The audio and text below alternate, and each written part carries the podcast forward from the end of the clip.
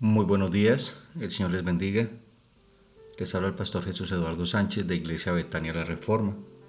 Continuamos con nuestra serie de devocionales acerca de Hebreos capítulo 11. El título que nos corresponde hoy es La verdadera fe se nutre de las promesas de Dios. Amados hermanos, muchas veces y de muchas maneras la Biblia usa para describir la fe. Por ejemplo, la vida de fe es una vida vivida en sumisión a la soberanía de Cristo. Él es el Rey. Reconocemos y acatamos sus derechos soberanos porque le amamos, guardamos sus mandamientos. Otra definición podría ser la vida de fe es una vida vivida en obediencia a la palabra de Cristo. Ella es nuestro alimento diariamente. La comemos y la ponemos por obra. Sin embargo, el énfasis que hace Hebreos 11 realmente recae sobre todo en la vida del creyente, en una vida que se nutre de las promesas de Dios. Ese es el énfasis de Hebreos 11 y debe ser el énfasis en la vida de todo y de cada uno de nosotros como creyentes. Acompáñenme en sus Biblias a Hebreos 11:11. 11. Y cómo la fe de Sara, una mujer que de noventa y tantos años, 90 años, dio a luz un hijo. Mire cómo dice la escritura. Por la fe, también la misma Sara, siendo estéril, recibió fuerza para concebir y dio a luz aún fuera del tiempo de la edad. Y miren el por qué. Porque creyó que era fiel quien lo había prometido. Entonces mire que realmente el énfasis que está haciendo Hebreos, y vamos a seguir estudiándolo para que nos demos cuenta de que el énfasis o la verdadera fe se nutre de las promesas de Dios. La fe viene por el oír, por el oír la palabra de Dios. Y aquí dice ella que era fiel quien lo había prometido. Dios ha prometido muchas cosas a nosotros como creyentes. Ha prometido cielos nuevos y tierra nueva en los cuales mora la justicia, nos dice 2 de Pedro 3:13. También nos ha prometido el retorno de Jesucristo y su manifestación pública como Rey y Señor. Y ese es el evento que esperamos con ansia toda la iglesia. Ese es el evento más espectacular que está esperando absolutamente todo verdadero creyente. El regreso de Cristo y su manifestación como Rey y como Señor.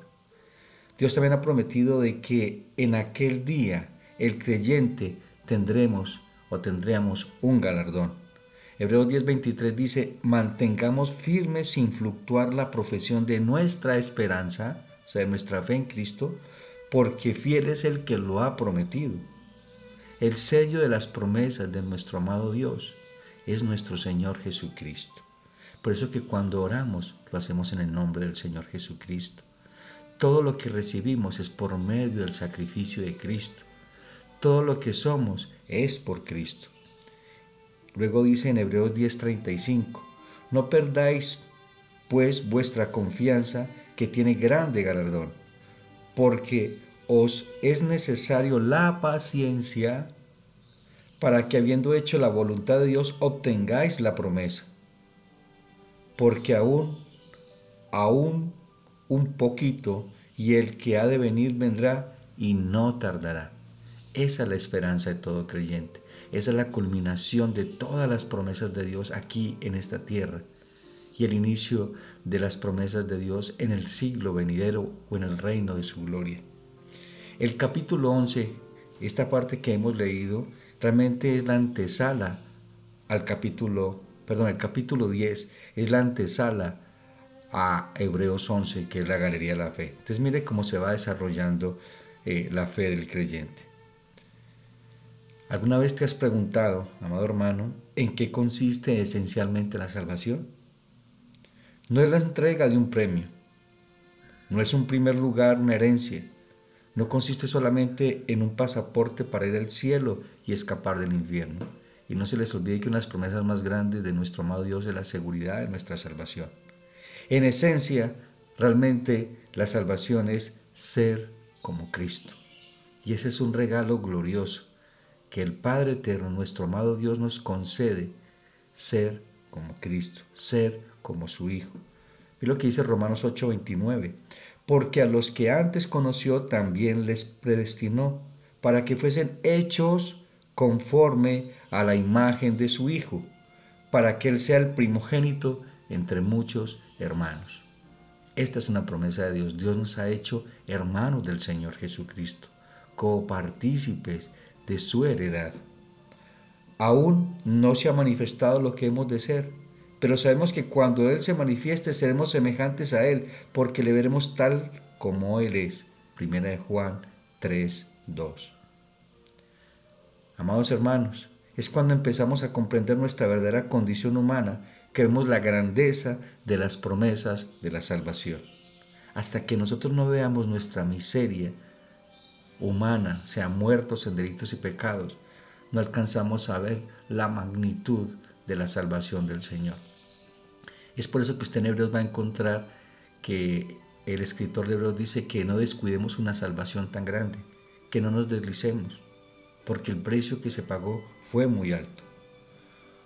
Una sanidad completa, una restauración de nuestra humanidad conforme al modelo de Jesucristo. Dios se ha comprometido, nunca te olvides, amados hermanos, Dios se ha comprometido a realizar algo grandioso en nosotros. Es una inmensa obra que requiere la disciplina de toda una vida. Mira lo que dice el mismo escritor de Hebreos, Hijo mío, no menosprecies la disciplina del Señor, ni desmayes cuando eres reprendido por Él, porque el Señor al que ama disciplina y azota a todo aquel que recibe por hijo. La disciplina es necesaria y esa es una promesa también de que Dios te ama, por ende te va a disciplinar. Entonces cuando seas enseñado, disciplinado, incluso azotado por Dios, dale gloria a Dios. Demos gloria a Dios, demos eh, un corazón agradecido viendo que nuestro amado Dios nos está guiando todos los días. Es la seguridad de un creyente de que Dios te ama, te disciplina y te va a azotar. Realmente la salvación es una transformación tan seria que a veces requiere métodos dramáticos y medicamentos fuertes, hay momentos en que vamos a ser tratados fuertemente, vamos a ser afligidos, vamos a ser llevados al desierto. Pero es lo que vemos cada día en nuestro caminar como creyentes y lo vemos incluso en Hebreos capítulo 11 porque allí está el testimonio de cómo Dios disciplina y cómo Dios guía a su pueblo.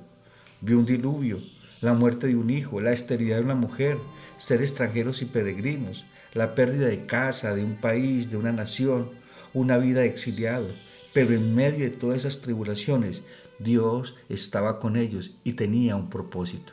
Y Dios tiene un propósito contigo y para con nosotros como pueblo. Dios nos está salvando muchas veces no de lo que vemos ni entendemos.